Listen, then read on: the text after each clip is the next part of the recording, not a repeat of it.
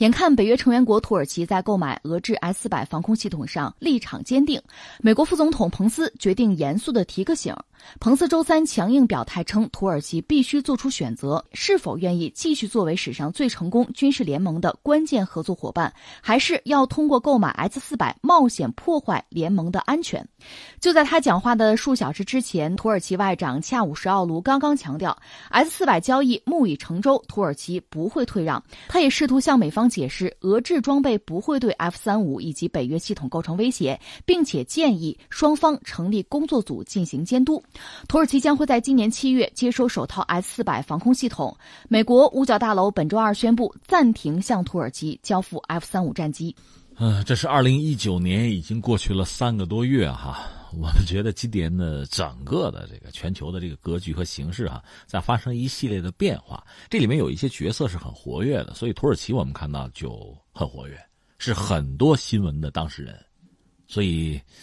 在接下来，今年接下来的岁月里，他可能还会有一些动作，或者说还会有一些重大的事件和他有关，非常值得关注。所以今天我们索性拿一点时间就聊聊土耳其，聊土耳其，所谓聊从头聊起了，有各种各样的研究啊，历史的考证。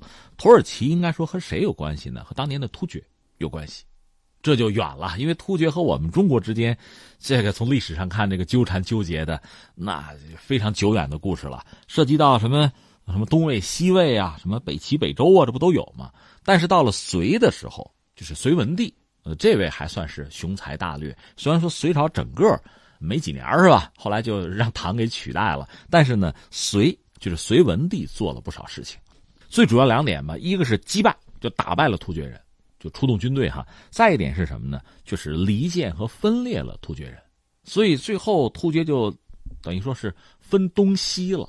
那个西突厥等于说就就迁走了，就跑了，一直到唐朝，也就是这么一个格局了。我们讲这个所谓西突厥，就是西迁嘛，到的就是小亚细亚吧，就到这个地方吧。有人说，同时几乎与此同时，大唐朝有一个人也在往西走，就是玄奘 啊，就取经的那位，大概就是那个时间段。这是突厥，小亚细亚。他们在那儿就搞了自己的国家吧，这个国家到后来就发展壮大了。这里边就说比较有影响力，到今天大家一看哈，所谓牛人啊，一个是所谓奥斯曼一世，奥斯曼土耳其我们都知道是一个大帝国哈，从他开始，包括他的后代，就是开疆拓土，这个国家越做越大，最后干脆就挑战这个著名的拜占庭帝国，就是所谓的东罗马帝国。东罗马帝国当时也是时运不济，因为赶上十字军东征嘛，就是第四次。十字军东征的时候，当时因为这个威尼斯商人在这，在这出主意吧，最后等于说十字军十字军本来是这个信基督教的哈，反而把君士坦丁堡给洗劫了，就是拜占庭帝国的首都，屠城三天，啊，奸淫烧杀啊，抢掠啊，这就非常惨了。还没等缓过来，或者说正是趁他没缓过来的时候，奥斯曼土耳其又给了他一家伙，所以最后呢，实际上东罗马帝国就是拜占庭帝国就被灭掉了。被奥斯曼土耳其给灭掉了，那逐渐呢，奥斯曼土耳其就迎来了自己的全盛时期。当时有一个所谓苏莱曼大帝吧，这个是奥斯曼土耳其的这个英雄人物哈，神一样的存在。那个时候，这个奥斯曼帝国就非常之大了，成了一个大帝国。它这个领土嘛，北面从奥地利的边界到这个俄罗斯，西边呢到摩洛哥就非洲了，东边呢是到这个高加索和波斯湾。南面呢，一直到这个非洲的内地，就是亚非欧，将近四十个，就我们看这个国家地区啊，这个土地都被他给收入囊中，领土面积当时大概达到六百万平方公里。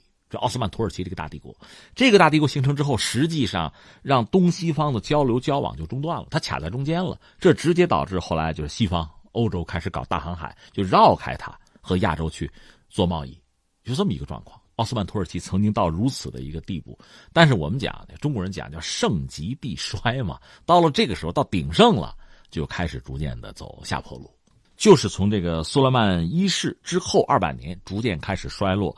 一个是他占的地方太多了啊，侵略啊、扩张啊、统治啊，这导致民怨沸腾。另外呢，对外战争失利，比如西方列强的这个崛起和入侵，逐渐的让土耳其真的就走向下坡路。而且这个过程之中呢。仗一直在打，这里面最典型的，他和沙俄有十次叫俄土战争啊，呃，二百来年打了十次，当然，这里面不光是他们俩打，到我记得一八五六年吧，就是呃所谓克里木战争的时候，英国、法国都给土耳其帮忙，最后把俄罗斯给打败了。但不管怎么说，人家打人家的，你是那个受损失的，损失很大的。然后到了一次大战呢，就彻底完蛋了，他站错队了，他和德国站在一起了。这个原因啊，就是当时土耳其考量的也很多，但有一个原因说起来就很可笑了。当时呢，德国有这个军舰、大战舰啊。呃，新船确实很不错啊，因为英国封锁回不了本土了，呃，一路呢就跑到了土耳其。那德国人很聪明，顺势说船我送给你了，一条战列舰，还有一条巡洋舰作为辽舰啊，送给你了，很大方。而土耳其呢，本来是找英国人订的军舰，英国人看不起土耳其人，这个军舰造的就就慢。这一打一战呢，是这么着吧，这船我先用着吧，就不给你了。土耳其觉得很窝囊，这个时候德国人说：“这船送给你了，又是很好的军舰。”哎呀，土耳其觉得这真好，地道啊！这么着，咱们一波吧，就加入了德国的阵营。咱们实话实说，一战那个时候啊，你真看不出谁赢谁输来，所以 土耳其就站到这边来，结果一战他就输了，成了战败国。这一下子麻烦了，本来就弱，又是战败国，那大家不瓜分你，列强也插手，还有宿敌，就老冤家就是希腊也插手。最后是谁呢？就我们讲过嘛，土耳其这位民族英雄凯莫尔，他是他手头有军队嘛，顶住了希腊人的进攻，就是维持了一定的领土吧。就现代土耳其这个版图是保住了。如果没有他呢，现在土耳其啥样子我们都不知道了。呃，但是原来奥斯曼土耳其你别想了，那么很多民族啊就就纷纷独立了，民族自觉嘛就散了，就成这个样子。其实奥匈帝国也类似，这就就散帘子了，这就是。现代土耳其逐渐就诞生了。这凯末尔这个人呢，他就是强调世俗化，因为土耳其本身是一个穆斯林国家吧。呃，他现在最主要的问题就俩，一个是什么呢？涉及到就领土问题，是谁呢？库尔德人。库尔德人人不少，而且又是一个古老的民族，但是现在在中东他没有位置，没有一个国家，他想建国。而土耳其内部有大量的库尔德人，你说怎么办吧？这是历史遗留问题。所以他很担心库尔德人建国对自己的这个版图啊，对自己的发展形成影响，甚至现在不是越境打击这个叙利亚境内的库尔德人，原因是在这儿，这是个老问题了，这是一个。还有一个是什么呢？就是他本来是一个穆斯林国家，但是呢，凯末尔给定的发展道路是世俗化。甚至凯末尔呢曾经有遗嘱，就是土耳其的军队啊，要保证我们这个国家在世俗化的道路上，可别搞成政教合一的，可别最后和世界脱轨。他是这么想的，所以就二战以后吧，土耳其可能大概每十来年就有一次军事政变。这军事政变就是军人站出来说：“你们走偏了啊，我们按照凯末尔的要求，我们再回去。”是这样的。包括埃尔多安在台上不也有军事政变未遂吗？那看来军队也认为埃尔多安跑偏了嘛？只不过这政变没有成功，埃尔多安是洗牌嘛，清洗嘛，是这么一个状况。这我们说清楚土耳其的这个前世今生吧，是这样一个状况。那土耳其这个波澜壮阔的历史，包括它现在在这个全球的，就是政治经济博弈之中这个特殊的位置，其实有一个关键的因素是什么呢？是它所处的那个地理位置特别关键、特别敏感又特别重要。你看看地图就知道了，海峡它也把着。是吧？实际上，长期以来，那你说为什么在之前我们讲俄罗斯跟他打十次什么俄土战争，看中他那地盘了吗？想抢他手里的海峡嘛，出海口啊。而翻回来，你看土耳其现在是一个北约成员，为什么？那作为西方在五十年代就把它纳入到北约的这个体系，也是为了跟苏联对抗嘛。它的位置就是，往好听里叫左右逢源。你要玩不好，那麻烦也很大，那就是四面树敌。嗯，刚才我们讲了土耳其的历史和现实吧，这前世今生吧，也预测说今年土耳其确实是个角儿，在他身上可能会发生各种各样的事情，新闻也不少。去年开始经济就出了问题，里拉就出问题，和美国的关系搞得又很复杂。其实，他和很多国家的关系，和几大国的关系好像都是很微妙。你会发现他的很多举措和选择吧，总是给人一种意外之感，总是给人一种用力过猛的感觉哈。嗯，怎么说呢？你看三条。第一呢，土耳其在中东，嗯，确实也算四强之一嘛。你要四强一定要论一下的话，伊朗得算一个，嗯，反美有油啊，以色列得算一个，跟美国又好，嗯，高科技，军力很强，当然它国土很小哈。沙特得算一个，这不用多说了，他就土耳其得算一个。土耳其相形之下，我有地利，就掌握着那个，其实就是土耳其海峡嘛，就那儿，那别的你说怎么样？那确实就要看自己怎么来掌控了。这是一个要说的。另外，就土耳其和西方的关系吧，我们讲五十年代北约就把它吸纳了，原因很简单。其实你说北约里面主要是欧洲国家、西欧的那些国家，土耳其，你说它在整个的这个就经济的形态上，包括在这个宗教，它因为穆斯林嘛，就它和西方国家其实是有有差距，而且距离还还不小。当然，凯末尔希望他和西方亲近啊。但总的来说，嗯，应该说不是一码事儿。怎么就吸纳他加入北约呢？道理非常简单，就是因为苏联嘛。这个我们讲过，所以这个事儿你看得很清楚。北约吸纳你，因为你有用；但是欧盟可没吸纳你，不要你，排斥你。道理很简单嘛。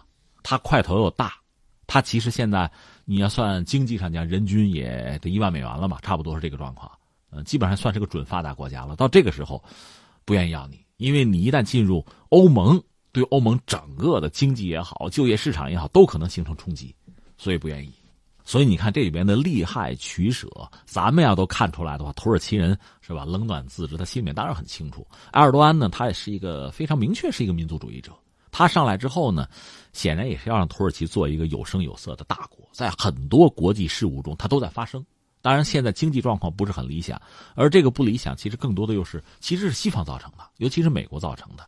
这他自己不会不知道，他也希望通过自己的各种各样的这个出牌吧，呃，举措吧，应该说为土耳其赢得最大化的利益，这是毫无疑问的。所以你看，他很多事情做出来，你会觉得好像是意外，好像甚至是自相矛盾。那比如说前两年是他把俄罗斯飞机打下来了，但是后来他和俄罗斯关系又是最好。对。另外呢，呃，他和美国的关系，他说我要买 S 四百防空导弹，但是你那个爱国者，要不我也买啊，没问题啊。呃，另外最近呢，因为涉及到这另一摊事儿了，格鲁吉亚，格鲁吉亚本身不是北约成员，但是呢，一些北约国家的海军和格鲁吉亚海军搞军演，这个俄罗斯当然不高兴了，但土耳其也要参与进来，他可以不参与，但是他一定要参加这个军演，那这个你想，俄罗斯当然不高兴了，那我也得来。所以他所做的一切给人感觉是什么呢？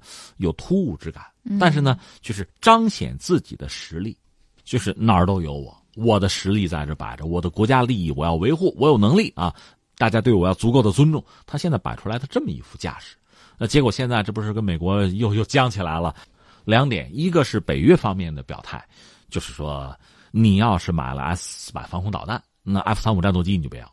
其实这就是美国人的态度，因为美国是北约老大嘛。另外呢，美国的副总统彭斯直接说：“你要是买了 S 四百，北约你就别在里边待着了，你挑。”那等于说就是要把土耳其逼到墙角的感觉。现在土耳其副总统欧凯也是让美国做出选择题，在推特上就说：“美国必须做出选择，是想继续做土耳其的盟友，还是拿我们的友谊冒险，通过与恐怖分子联手来破坏北约盟国的防御？”啊，所谓恐怖分子，他指的我觉得还是库尔德人吧。嗯，那你说土耳其现在有什么牌没有？其实说到底就是你不跟我好了，我就跟俄罗斯好，对吧？如果我跟俄罗斯好，那就是我的这个海峡，我的这个地缘政治的优势会倾向俄罗斯，你看着办。在去年，我们看到围绕着这个沙特卡舒吉那事件等等一系列问题吧，美国也对土耳其进行了经济上的制裁和打压吧。但总的来说，美国还想维护和土耳其的关系，因为美国。如果全球是一张棋盘的话，在中东这儿，不管是，呃，伊朗那个问题，还是叙利亚的问题，或者还包括俄罗斯的问题，其实土耳其的合作是必要的。如果没有土耳其的合作，那对美国来讲肯定不是一个好消息。但美国也不可能完全无原则、无底线的，就是我们加个引号，容忍或者叫纵容土耳其。其实土耳其就是看到你需要我，才有这个底气、有这个底牌的。双方接下来继续博弈是必然的了。